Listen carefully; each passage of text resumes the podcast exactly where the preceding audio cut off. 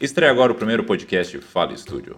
Esse podcast, que nasceu com o objetivo de alterar a visão de que só há bons profissionais nas capitais, leva quem tem interesse de ouvir dicas, experiências ou apenas um bom bate-papo sobre os temas gastronomia, comunicação e fotografia. Somos de São José do Rio Preto, São Paulo, e por isso vamos falar com o R do interior. Mas também falaremos com excelentes profissionais. Meu nome é André Polvani, eu sou fotógrafo de alimentos no Estúdio Polvani. Sejam todos bem-vindos.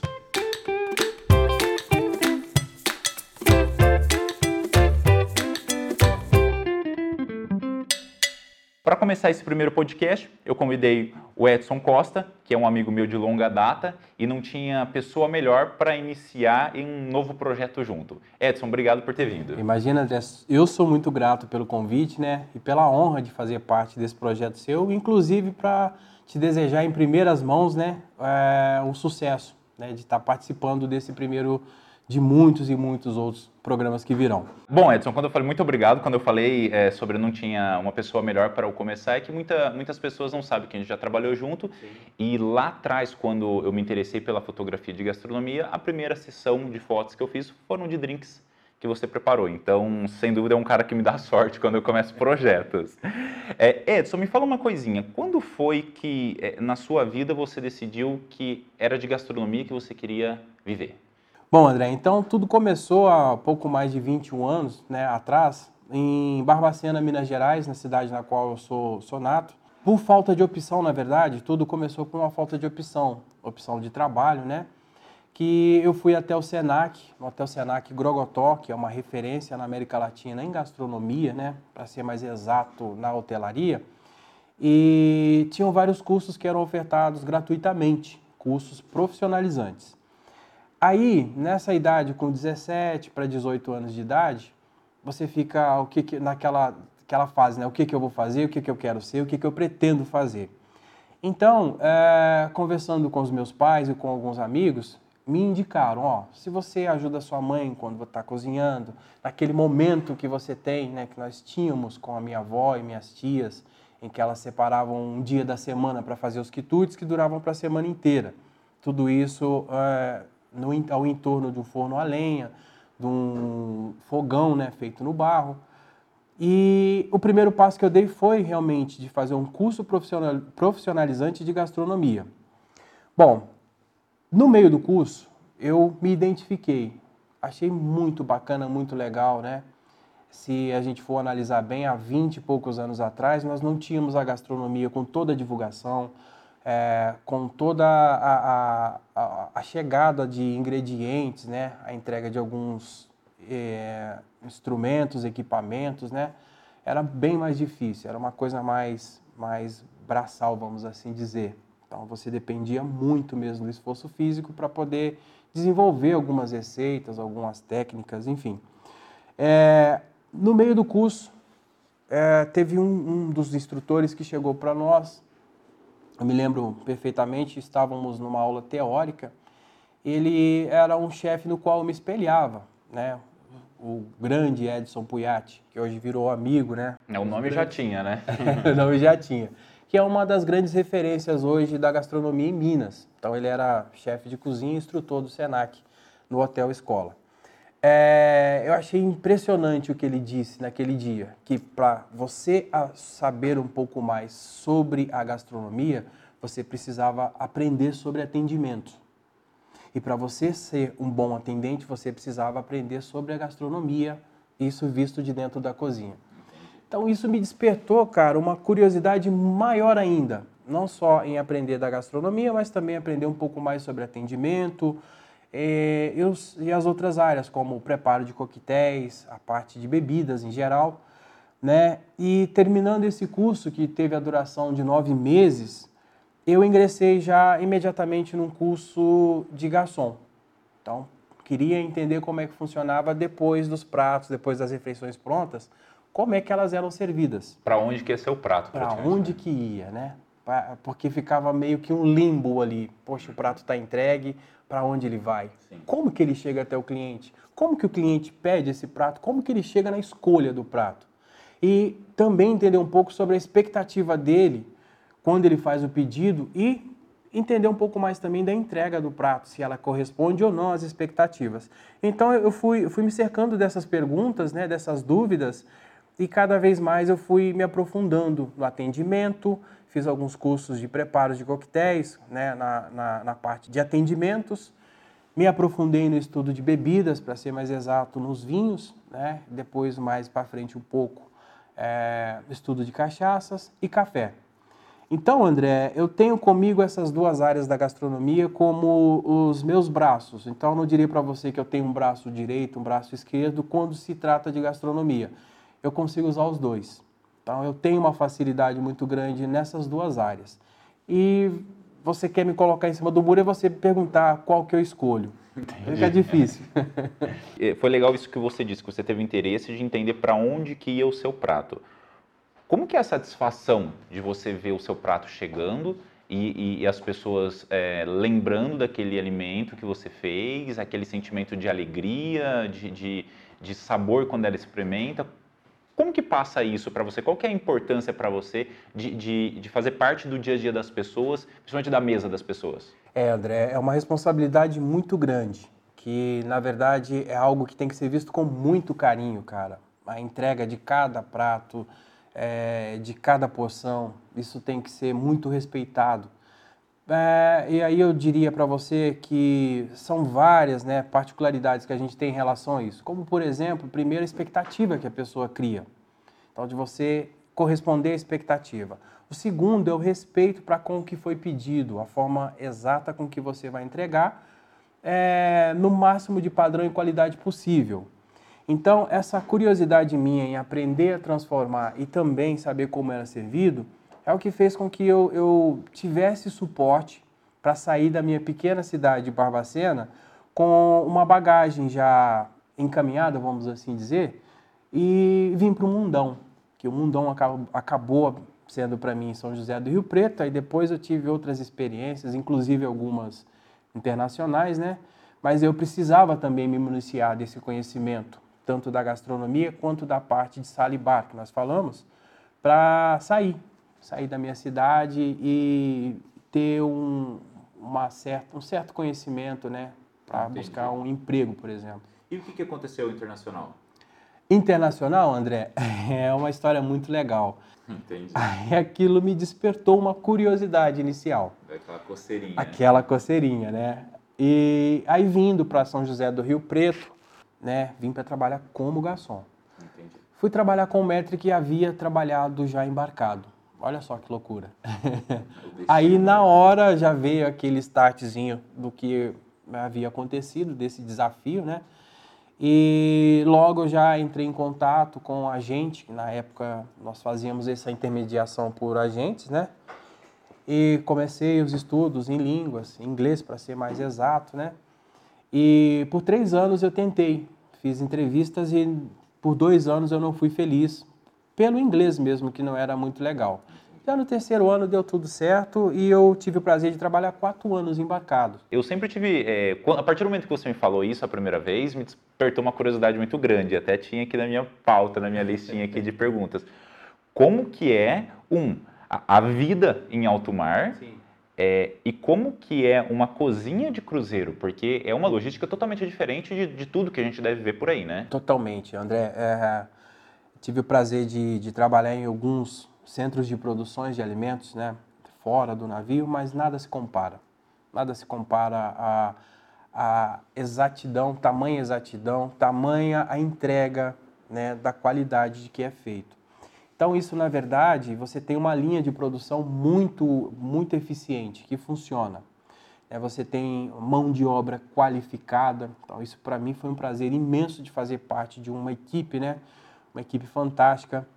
Me lembro que no último transatlântico que, nós, que eu tive o prazer de trabalhar, nós servíamos a 3.437 é, passageiros e nós éramos em 1.050 tripulantes. E acredito que pessoas de todas as partes do Todos. mundo. Todos, era uma verdadeira torre de Babel. Cada um com a sua referência Cada gastronômica, um. com a sua cultura, gostando mais de alguma coisa, mais pimenta, menos pimenta. Exatamente, André. E aí é a hora em que você tem que é, entender que você faz parte de um processo, um processo de produção, e ter que deixar um pouco da sua parte cultural e se encaixar e se adequar dentro do que a empresa precisa, né? A disciplina de horário, a disciplina da entrega do que é pedido, a pontualidade, o respeito à hierarquia, que é muito importante. Então foi uma, uma realização mesmo. Tanto é que eh, depois de um determinado tempo, quando eu percebi que essa realização ela poderia se transformar, por exemplo, em algo que eu, eu poderia levar para um lado de comodismo, de estagnar, Sim. falei, já deu. Ciclo fechado. Qual foi o maior tempo que você ficou longe, assim, em alto mar, vamos dizer, sem voltar para o Brasil? Isso, ó. É, os contratos na época, eu não sei como funcionam agora, mas eles são contratos de no máximo, na companhia que eu trabalhei, de no máximo. Qual que foi a companhia? Costa Cruzeiros, uma companhia italiana. Entendi é, os contratos de oito meses, você podendo estender até mais dois meses. Mais do que isso, você não, não é permitido que o tripulante fique em alto mar. Mais do que isso. E aí, a minha, na verdade, o que aconteceu, que eu percebi que a, a minha rotina de vida ela mudou. Eu estava mais tempo embarcado, porque é, você ficava oito, podendo estender, ou estendi duas vezes o contrato, trabalhando e depois eram 15, 20, 30 dias de férias aqui no Brasil, em terra, com a família, né? E isso começou a virar um ciclo muito vicioso. Então, o que, que eu fiz? Opa, ciclo fechado. Eu tenho alguns amigos que estão lá até hoje. Então, é, não teria o prazer de estar com meu filho, por exemplo, aqui nesse momento, né? E eu abri mão de fazer isso, me é, municiei de conhecimento, experiência, fechei esse ciclo e aí parti para a área acadêmica, né, a parte da docência. Bom, hoje você tem um outro caminho aí dentro da gastronomia, que é o, a gastronomia como negócio, Sim. né? É, recentemente fizemos ah, uma sessão de fotos aí para o Pão de Queijo Sensações. Sim, sim. Ah, e, e, agora você está dando os primeiros passos com a sua marca. Como que é a gastronomia como negócio agora? Como que é o outro lado, sem ser o chefe, sem ser o garçom? É, é engraçado que você realmente foi do garçom, o chefe agora é o dono do, é. do local. E aí, como que é agora?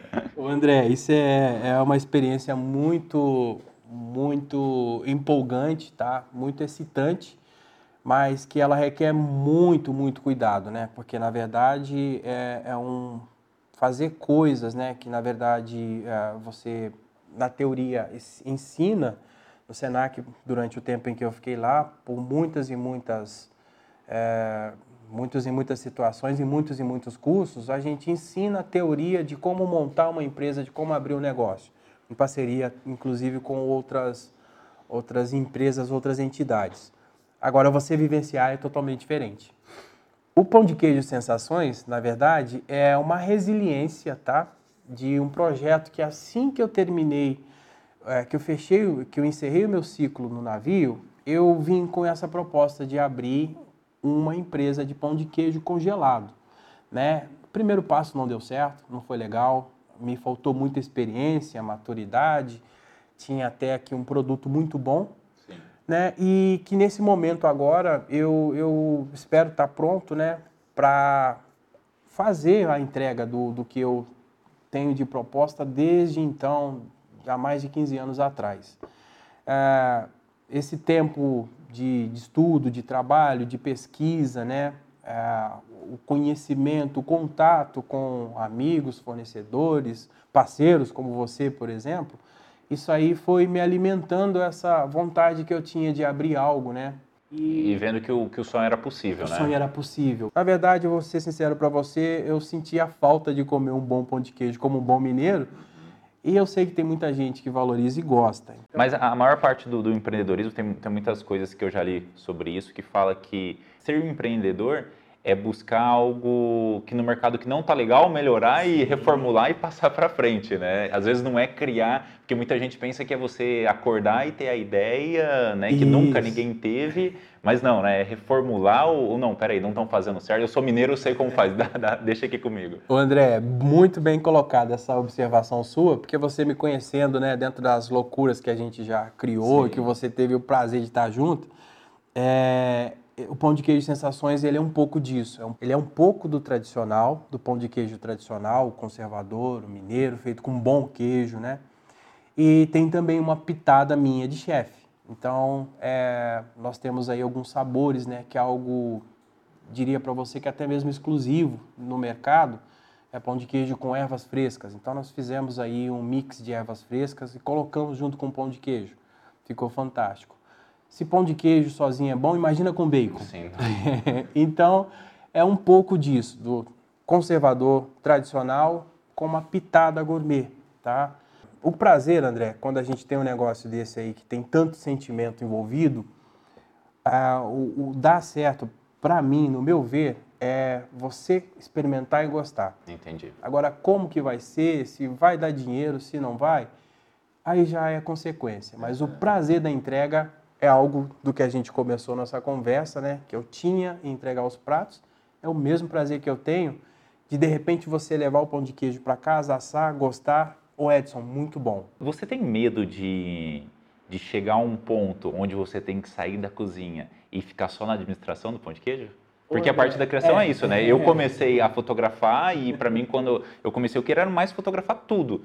E só quando você abre alguma coisa, vem o financeiro, Sim. vem a administração, prospecção, vem marketing, vem né, contratos. E aí você vai, mas espera aí, uma boa parte da minha jornada já não é mais fotografar, é administrar e eu não gosto de fazer isso. Como, você tem esse medo de sair da cozinha e ir para o escritório? Tenho, tenho medo sim. É essa parte, André, de entrar realmente, né, sair da cozinha e entrar dentro de um, de um escritório, é sim algo que, ao mesmo tempo em que eu, como eu te disse, eu me preparei dentro dos cursos de, de empreendedorismo, cursos de é, gerenciamento, gestão de restaurante, entre outros, mas é, o pão de queijo, Sensações, por exemplo, ele não nasce sozinho. Então nós nascemos, por exemplo, em parceria de um grupo, que é o grupo BSLM, onde é, ele já nasce com uma estrutura né, de um grupo que é consolidado com seus produtos aqui na nossa região de São José do Rio Preto, né? É, marcas como Tiaçô, Mini Delícias, nós temos agora Italian Box. Então eu tenho esse respaldo dessa parte administrativa para eu poder dar os meus primeiros passos, né? E por enquanto não, né? Por enquanto eu vou continuar na cozinha, na hora que eles precisam de mim, eles me gritam, saio do centro de produção, vou lá, vejo o que tem que fazer, mas eu espero que esse Espero ter esse problema é, bom, né? Sim, um problema, problema bom, bom aí sim. de e agora, né? O que, que eu vou fazer? É, Edson, para finalizar, quem tem um sonho, uh, o, o, interesse pela gastronomia, quer começar e quer passar como você 22 anos aí trabalhando já dentro desse segmento, qual que é a tua dica para quem quer começar e entrar na cozinha? Nós temos aí o que acontece já há alguns anos, a superexposição da gastronomia. E isso influencia principalmente os jovens. É, o que eu diria, o que eu digo é, é muito bonito, é muito gostoso, é maravilhoso, mas tem que ter paixão. Primeiro quesito, ou primeiro requisito para poder entrar na cozinha é ver a coisa como um todo e ser apaixonado. E tem que ser muita paixão, Tem né? que ter muita paixão, André, porque, por exemplo, a televisão, as revistas, elas não mostram o dia a dia real de uma cozinha. Sim. Né? Esse, é, essa entrega nós começamos a falar ali, de você ter o brilho nos olhos a cada entrega de um prato, é, talvez seja a parte mais poética e romântica da coisa, sim, porque sim. às vezes você tem que ter os olhos brilhando para 10, 20, 30 é, pratos saindo ao mesmo tempo. É você abrir mão dos fins de semana, por exemplo, né? Porque é o momento em que as outras pessoas saem para se divertir, é o momento em que você está trabalhando. Sim, então, é um momento aí, de diversão do, do, pessoal, né? Isso, é acostumar a ter o seu fim de semana nas segundas-feiras. Mas. Geralmente a minha segunda-feira é o dia que eu posso fotografar. Porque tem muito restaurante que contrata porque está fechado é e daí e aí provavelmente puxa alguém que está de folga que me xinga, mas tem que ser nesse dia. É o dia mais propício para essas coisas mesmo, André. Então, o conselho que eu dou para quem quer ingressar na gastronomia é antes vá, faça uma visita num restaurante, questione, pergunte sobre a rotina de trabalho, sobre os salários que são praticados, que né, você, para chegar no patamar de, um, de ser reconhecido né, financeiramente pelo seu trabalho, é muito difícil. Né? É, e o que a gente tem tido mais são pessoas, vou ser sincero para você, com uma certa ilusão sobre o que é a gastronomia. Hoje a gastronomia ela vem muito com essa parte né, de redes sociais, de programas, Masterchef, séries, né? Então acredito que tem um glamour muito Sim. bonito, mas que quando vai ver pelo outro lado, é, muitas vezes esses, essas séries não mostram não isso. Não né? mostram né? isso. É, André, e assim, é, as pessoas que estão ingressando agora na gastronomia, você explicar para ela que ela está no momento de produção de um prato, que ela não pode ficar tirando foto, que é proibido você entrar com o celular para trabalhar numa cozinha, né? Que o glamour que a gente vê na televisão né, que é passado por alguns chefes, é, é, é o mesmo para quem sonha em ser jogador de futebol ou ator ou atriz. São poucos que conseguem chegar lá. Edson, eu já falei que era para finalizar, mas eu tenho uma última. É, Rio Preto é bom para começar a, a, trabalhar com gastronomia? Sim, eu, eu, eu vejo Rio Preto como uma referência no interior, tá? É, aqui nós temos grandes fornecedores aqui de, de matérias-primas, né? É, aqui nós temos uma facilidade muito grande, né, para a chegada de ingredientes.